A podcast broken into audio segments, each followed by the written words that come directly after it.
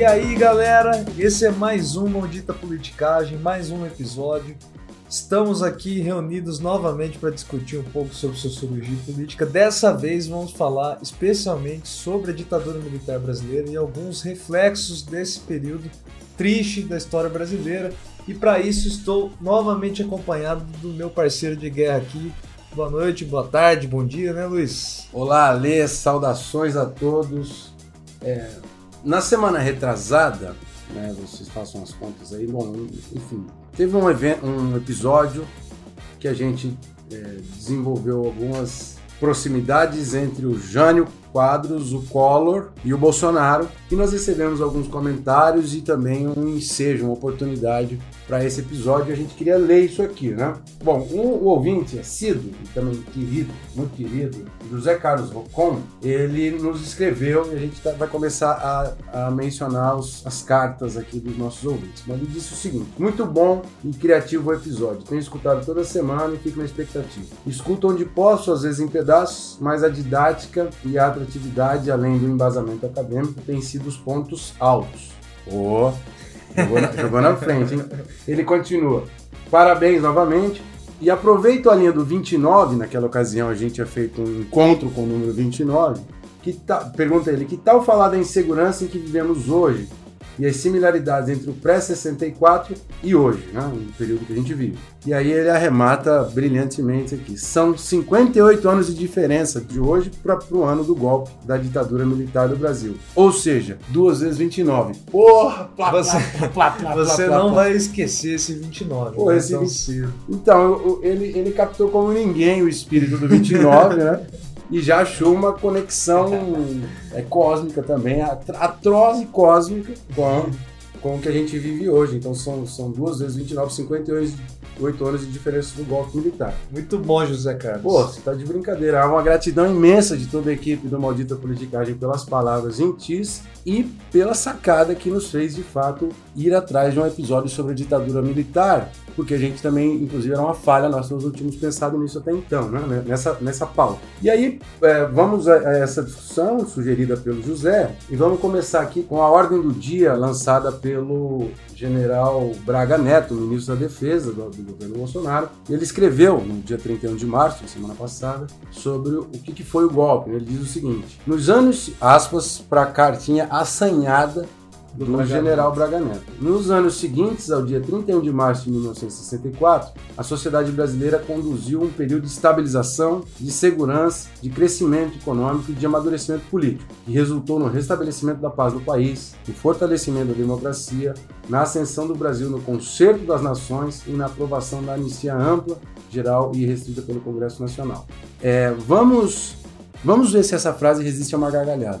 Né? No episódio de hoje a gente vai é, enfrentar algumas ideias, alguns, alguns autores, algumas contribuições da ciência política e da sociologia a respeito do legado da ditadura para o Brasil.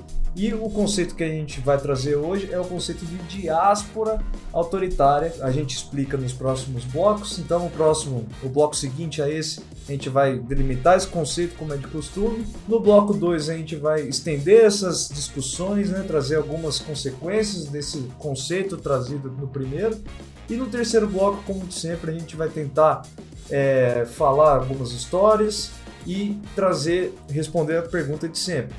Por fim, também, peço para que continue com a gente, porque a gente vai responder alguns dos nossos, dos nossos seguidores no Instagram, algumas das pessoas que mandam sugestões, comentam sempre, são muitos.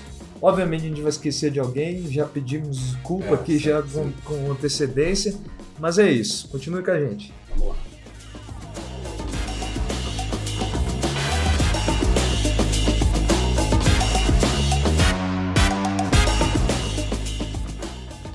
Beleza. Para a gente começar a estudar e pensar sobre os resquícios né, da ditadura no Brasil, um dos primeiros e já antigo conceito é o conceito de legado autoritário, que seriam os resquícios do período ditatorial que subsistem, que sobrevivem durante a vida democrática. E são muitos, por exemplo. Existem leis da época da ditadura que não foram refeitas, estão ainda vigentes. Existem valores, por exemplo, a defesa da tortura. Tem gente que defende esse troço. Que Igual é uma... o filho do presidente recentemente Recente, fez. Recentemente contra a Miriam Leitão, uma coisa um descalabro, uma coisa grosseira, né?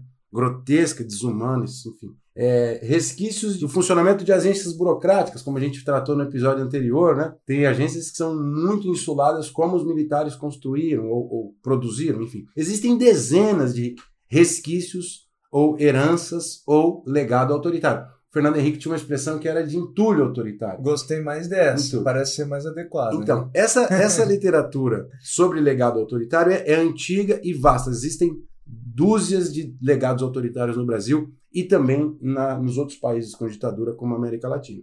Então, a gente pode, para sintetizar, né, o legado autoritário pode ser visto tanto no ponto de vista institucional, no plano das ideias, de valores e no plano também de pessoas, como a gente vai tratar aqui. Isso. Então, o isso, conceito. Isso. É isso aí, você sempre organiza as coisas, é, né? O conceito de diáspora autoritária é um. Como o nome tenta narrar, é o conceito que vai dizer que existe. De, ao fim de qualquer regime ditatorial ou regime autoritário, existe um, um movimento de dispersão ou de colonização dos ex-funcionários ou políticos, né? do regime ditatorial que passam a fazer parte do novo regime democrático, ocupando várias regiões daquele, desse novo sistema político. Ou partidos, ou instâncias decisórias, várias coisas, né? Ou, ou níveis de governo, pode estar no município, não? enfim. Sim. A gente vai mostrar que diáspora autoritária não é apenas um movimento presente no caso brasileiro, que tem muitas consequências e muitas discussões sobre isso, mas ah. também que pode ser aplicado em vários países diferentes, né? Então, Continue com a gente e vamos para o bloco segundo.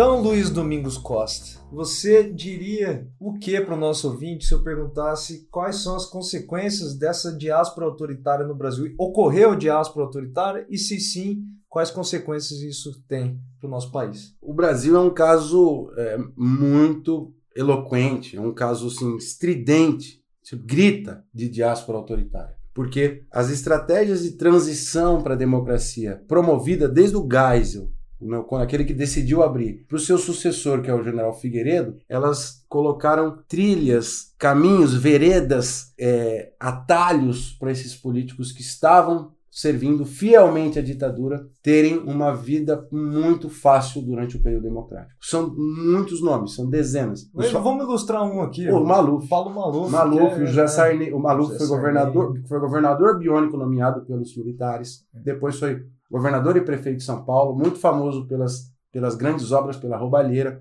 O José Sarney, que inclusive era da Arena, inaugura o regime de transição sendo do PDS, que era o partido criado como filho da Arena. E depois ele migra para o PMDB para ser o, o, o, vice do Tancredo e assume a presidência. Sabe um legado autoritário? Um legado autoritário é uma diáspora que é autoritária, mas na sociedade brasileira que não está necessariamente no Estado, na CBF. Pois é, verdade. A Confederação Brasileira de Futebol teve como um dos seus presidentes recentes, e teve vários presidentes que são associados com a época da ditadura ou aliados da época da ditadura, mas o mais mais comum de ser citado é o Marinho, é o Marinho. né, que é, enfim, um personagem do futebol só, que está associado com a ditadura. Mas, mas só para a gente, já que a gente ilustrou com nomes muito famosos, Paulo Maluf e o José Sarney, que foram representantes assim caninos dos militares, né, defendiam os militares durante a ditadura, abre a democracia, eles estão lá competindo pelos cargos democráticos com quase é, um, um adesivo de democratas. Isso é uma, uma ironia, uma ironia não, um deboche na cara da gente, de quem estuda história, né? É, mas só para a gente avançar um pouco, vocês terem uma ideia, na Constituinte brasileira de 1986, nós tínhamos 40% do novo Congresso é, eram egressos do partido ditatorial. ditatorial. Então, a nossa Constituição, 1987 88, ela tinha 40% não de indivíduos que, tinham, que tinham atuado politicamente lá, na ditadura. 40% de indivíduos que eram apoiadores da ditadura. E o mais interessante disso é que apenas 15% desses é, continuaram na arena, né? Ou, no, Ou no, nos partidos que surgiram da arena. For, por quê? Porque eles começaram a fazer essa diáspora. Isso, por Sim. isso que o conceito. Eles foram pro PMDB, eles foram pro PDT, pro PTB, eles foram pingando para outros partidos. Então, para que a diáspora seja, a gente pode ter um, uma situação hipotética de zero diáspora, no qual os, os indivíduos é, oriundos da ditadura ficam 100% no partido filho da ditadura, ou no caso oposto, que é uma atomização, eles ficam 100% em partidos rivais do partido egresso da ditadura. Só para citar aqui, o Loxton e o Power são os dois autores que nós estamos utilizando aqui para falar desses conceitos todos. Uhum. Eles vão dizer que, o, é, de um lado, né, quando esse exemplo que você falou, na, no primeiro caso, que são aqueles países onde é, os indivíduos que vêm da ditadura permanecem no partido que é filhote da ditadura, a gente tem como exemplo Taiwan. Na outra ponta do Taiwan, extremo... Taiwan, o, comi, o Comitê, que era o partido Comitê, que era o partido da ditadura, reteve quase todo mundo da ditadura Isso. durante o período democrático. Mas todo mundo que foi reeleito, que foi continuou no partido, foi eleito ali mesmo, né? No, é nesse isso. mesmo partido. No outro, na outra ponta do extremo, nós temos Ucrânia e Quênia, que são é, países onde, ao final do período ditatorial, os indivíduos que fizeram parte daquele regime foram para outras partes do Estado, né? ou outros partidos, ou outras regiões da burocracia. E o caso brasileiro, segundo esses indivíduos aqui, ele fica no meio termo, porque no caso brasileiro nós temos um, um partido filho da ditadura e, por outro lado, um grupo dissidente vai colonizar o Estado através de outros partidos, etc. Exatamente. Agora uma perguntinha final para a gente encerrar o bloco. Onde que é melhor para construir instituições democráticas? Onde há uma colonização quase que exclusiva de um único partido, ou onde você tem uma diáspora mais escancarada, como é o caso do Brasil? Onde que é mais difícil construir instituições democráticas? É... Não, onde tem diáspora, porque os caras da diáspora, eles conseguem manter vários dos resquícios da ditadura porque eles estão espalhados. Então, Isso não... não... é lógico, né? Não é lógico, é contra-intuitivo. É contra-intuitivo. Contra a gente pensa, pô, seria mais, só, mais difícil criar a democracia quando você tem um partido democrático lutando contra um partido ditatorial. Na verdade, não. É mais difícil criar democracia, criar uma vida democrática plena, quando você tem egressos do regime autoritário esparramados por vários partidos e várias instâncias de governo. É, os autores mesmos dizem que quando existe essa diáspora autoritária, gera ao país uma série de consequências negativas, ah. é, como é o custo em estabelecer justiça contra os crimes da ditadura, é, a representação excessiva de atores, porque eles ficam camuflados em novos partidos, as pessoas Isso. não associam mais ao regime, persistência de práticas autoritárias, né? É, a gente pode citar o, caso da polícia no Brasil, que sempre. O ACM, muito... o ACM na, na, na, Bahia, as frases dele era: Eu faço política com, com chicote. Ah, então, ele falava isso na, na, no período democrático. Isso. Então são grandes representantes da ditadura militar Sim. da década de 60, 70, chegando nos anos 80 e 90, falando com, com a boca cheia de práticas autoritárias em plena vida democrática. E uma outra último ponto que eu acho muito interessante que difere o Brasil do caso do Chile e da Argentina é que quando existe essa diáspora autoritária, um monte de ator camuflado ali na política democrática, que era da, da ditadura, existe um tipo de diluição da clivagem política. Exato. Porque é, boa, a memória boa. do Chile, do, do povo chileno, do povo argentino contra a ditadura manteve essa clivagem muito viva. Né? No é. caso brasileiro, não. No caso brasileiro, nós temos uma diluição disso. Na verdade, todas essas consequências parecem estarem muito vivas é. aqui.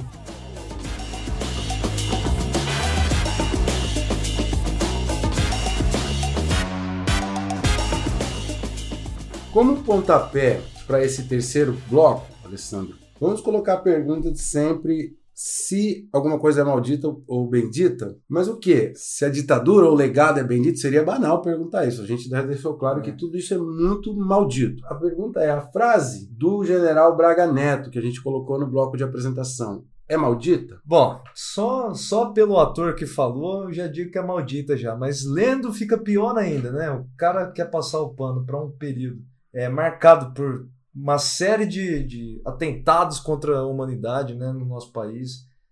É, ditadura nunca, ao meu ver, é o caminho, é, muito menos as ditaduras da América Latina que abusaram de, de instrumentos de autoritarismo, né, de, de tortura, enfim uhum. gente que sumiu, etc. Eu acho que, que o legado da ditadura como um todo, né, está expresso pela fala do Braga Neto, um legado terrível que é de valor, né, do povo brasileiro, que uma parte da população que tenta sustentar essa memória supostamente positiva da época da ditadura, que eu acho que tem a ver com, com um ponto.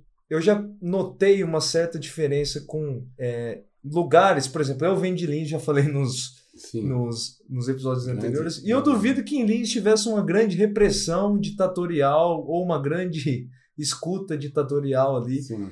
Eu acho que as pessoas, de fato, de algumas partes do Brasil, não viram ocorrer esses, esses instrumentos de opressão política, sim, né? sim. Então lá, se pergunta para as pessoas, as pessoas talvez não se sintam tão mal de falar que a ditadura não é um período tão ruim. Uhum. A outra coisa é econômica, né?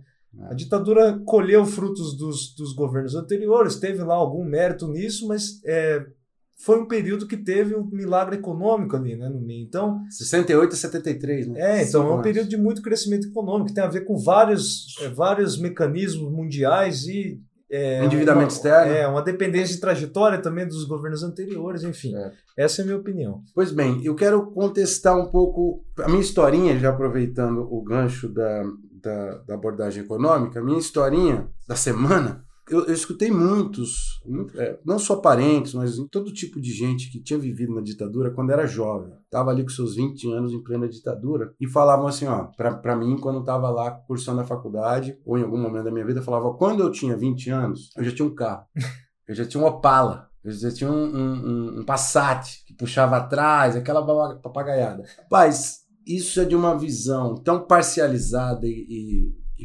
ausente de, de noção do que que foi a ditadura do ponto de vista macroeconômico para toda a sociedade brasileira, porque a gente sabe que o milagre econômico foi acompanhado de uma grande concentração de renda. E mesmo que, cá entre nós, mesmo que se tivesse tido super sucesso na economia, né? Você ter um. Opala na Alemanha nazista não faz do, do partido nazista um grande, um grande regime, Perfeito, né? perfeito. E, e- mas, mas assim, demonstra uma parcialidade de visão que é muito forte na nossa em setores de elite no Brasil, da classe média alta, né? Porque só para ficar com uma informação básica para contestar essa coisa, enquanto esse tiozão de classe média tinha um Opala, a classe trabalhadora estava derretendo a sua renda. Uma informação contrária ao, ao, ao- ao ideal do Opala, é, o salário mínimo antes do golpe, em 1964, era feita a conversão para o real, o equivalente a 1.200 reais Hoje, né? hoje.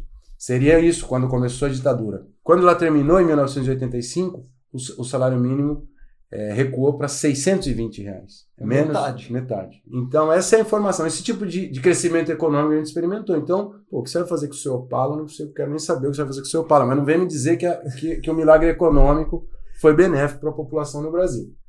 É, então, Luiz, a gente está devendo uma série de agradecimentos é, dos nossos ouvintes, muito, muitas mensagens de apoio, muitas sugestões.